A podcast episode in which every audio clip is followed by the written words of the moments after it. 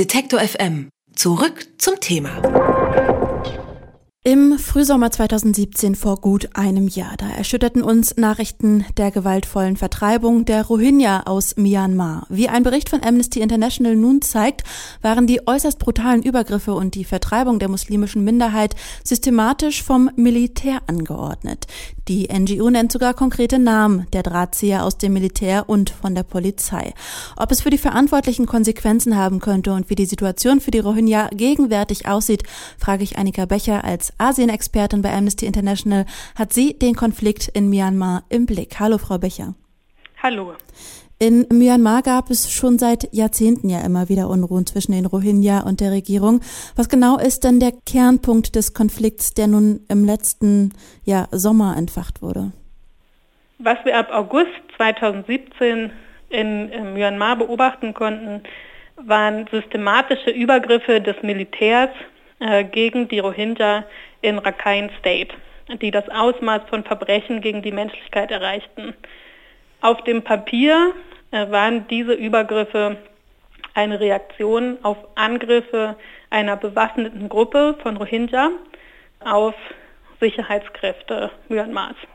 Was unser jüngster Bericht zeigt, ist, dass das Militär äh, diese Übergriffe zum Anlass genommen hat, über 700.000 Rohingya aus dem Bundesstaat Rakhine zu vertreiben. Alles deutet darauf hin, dass es sich dabei um koordinierte, systematische und auch sehr weit voraus geplante Angriffe handelt, tatsächlich mit dem Ziel, die Bevölkerung äh, aus dem Bundesstaat zu vertreiben. Dafür haben wir zahlreiche Belege. Zum einen gab es bereits im Vorfeld der Angriffe äh, der bewaffneten Gruppierung Drohungen des Militärs, dass Übergriffe stattfinden würden, dass man Dörfer niederbrennen würde äh, und ähnliches. Auch wurden bereits im Verlauf des Augusts, also auch vor den Übergriffen, Einheiten aus anderen Bereichen Myanmars abgezogen und nach Rakhine gebracht. Diese Einheiten sind bekannt dafür, dass sie für schwere Menschenrechtsverletzungen verantwortlich sind. Wir müssen davon ausgehen, dass die obersten Befehlshaber des Militärs in Myanmar äh, sehr gut informiert darüber waren, äh, was die Einheiten, die sich schwere Menschenrechtsverletzungen zu Schulde haben kommen lassen, äh, was die getan haben, sodass wir sagen können, die Verantwortung für das, was in Myanmar im, im späten August und im Herbst geschehen ist, ist auf der obersten Ebene des Militärs angesiedelt. Und wie sind Sie nun an diese Beweise rangekommen? Zum einen hat Amnesty acht Besuchsreisen oder Reisen unternommen nach Bangladesch, wohin ja äh, 700.000 Rohingya geflohen sind und auch äh, nach Myanmar. Sie haben dort mit über 400 Menschen gesprochen, größtenteils äh, mit Menschen, die direkt von Menschenrechtsverletzungen betroffen waren.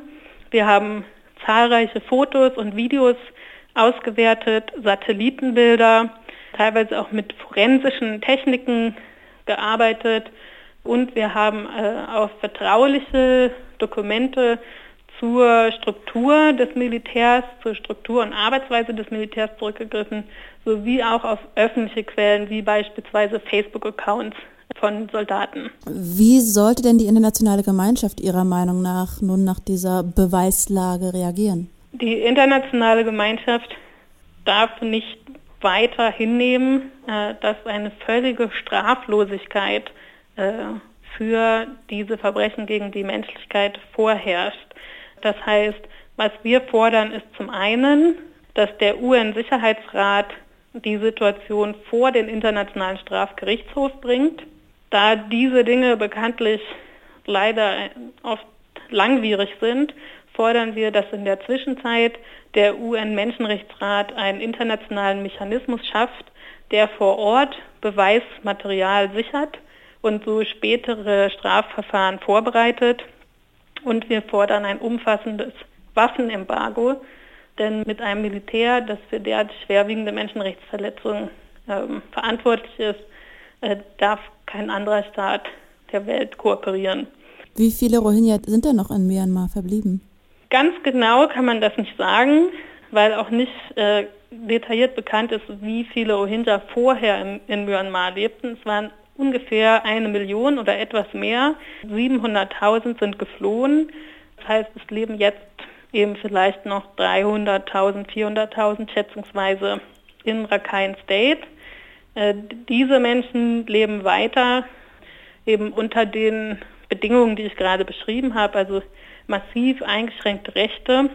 Sicht von Amnesty International lässt sich die Situation, die wir dort beobachten, als Apartheid kennzeichnen, also eine systematische, institutionalisierte Diskriminierung einer Bevölkerungsgruppe. Zudem leiden die verbleibenden Rohingya darunter, dass die Menschenrechtsverletzungen anhalten, nicht mehr in dem Ausmaß der Gewalt, das wir im Herbst letzten Jahres gesehen haben, aber ihnen wird der Zugang zu Märkten, zu ihren Feldern verweigert. Und das, was von ihren Dörfern noch übrig ist, wird äh, dem Erdboden platt gemacht, neue Straßen werden dort gebaut und neue Anlagen für die Sicherheitskräfte werden gebaut. Und dieses stellt natürlich auch die Frage der Möglichkeit einer Rückkehr der Rohingya, die nach Bangladesch geflohen sind, äh, sehr in Frage. Werden die dann dort geduldet? Ähm, es leben mittlerweile über 900.000 Rohingya in Bangladesch. Einige von ihnen schon seit mehreren Dekaden. Andere eben sind 2016 bei der früheren Welle der Gewalt und im Jahr 2017 angekommen. Sie haben dort keinen rechtlichen Status als Flüchtlinge. Sie werden aber derzeit von Bangladesch geduldet. Sie leben dort allerdings unter wirklich sehr schlechten Bedingungen. Die Lage in den Camps äh, ist erschreckend. Die Bevölkerungsdichte ist teilweise höher als in jeder Stadt dieser Welt. Ähm, die Menschen leben dort ohne vernünftige Unterkünfte. Sie sind den jetzigen Monsunregen weitgehend schutzlos ausgeliefert und auch äh, die Gesundheitsversorge und Zugang zu sanitären Anlagen sind sehr schlecht. Über die aktuelle Situation der Rohingya sowohl in Myanmar als auch in Bangladesch hat Annika Becher von Amnesty International Deutschland uns einiges erklärt. Vielen Dank dafür. Sehr gerne. Alle Beiträge, Reportagen und Interviews können Sie jederzeit nachhören im Netz auf detektor.fm.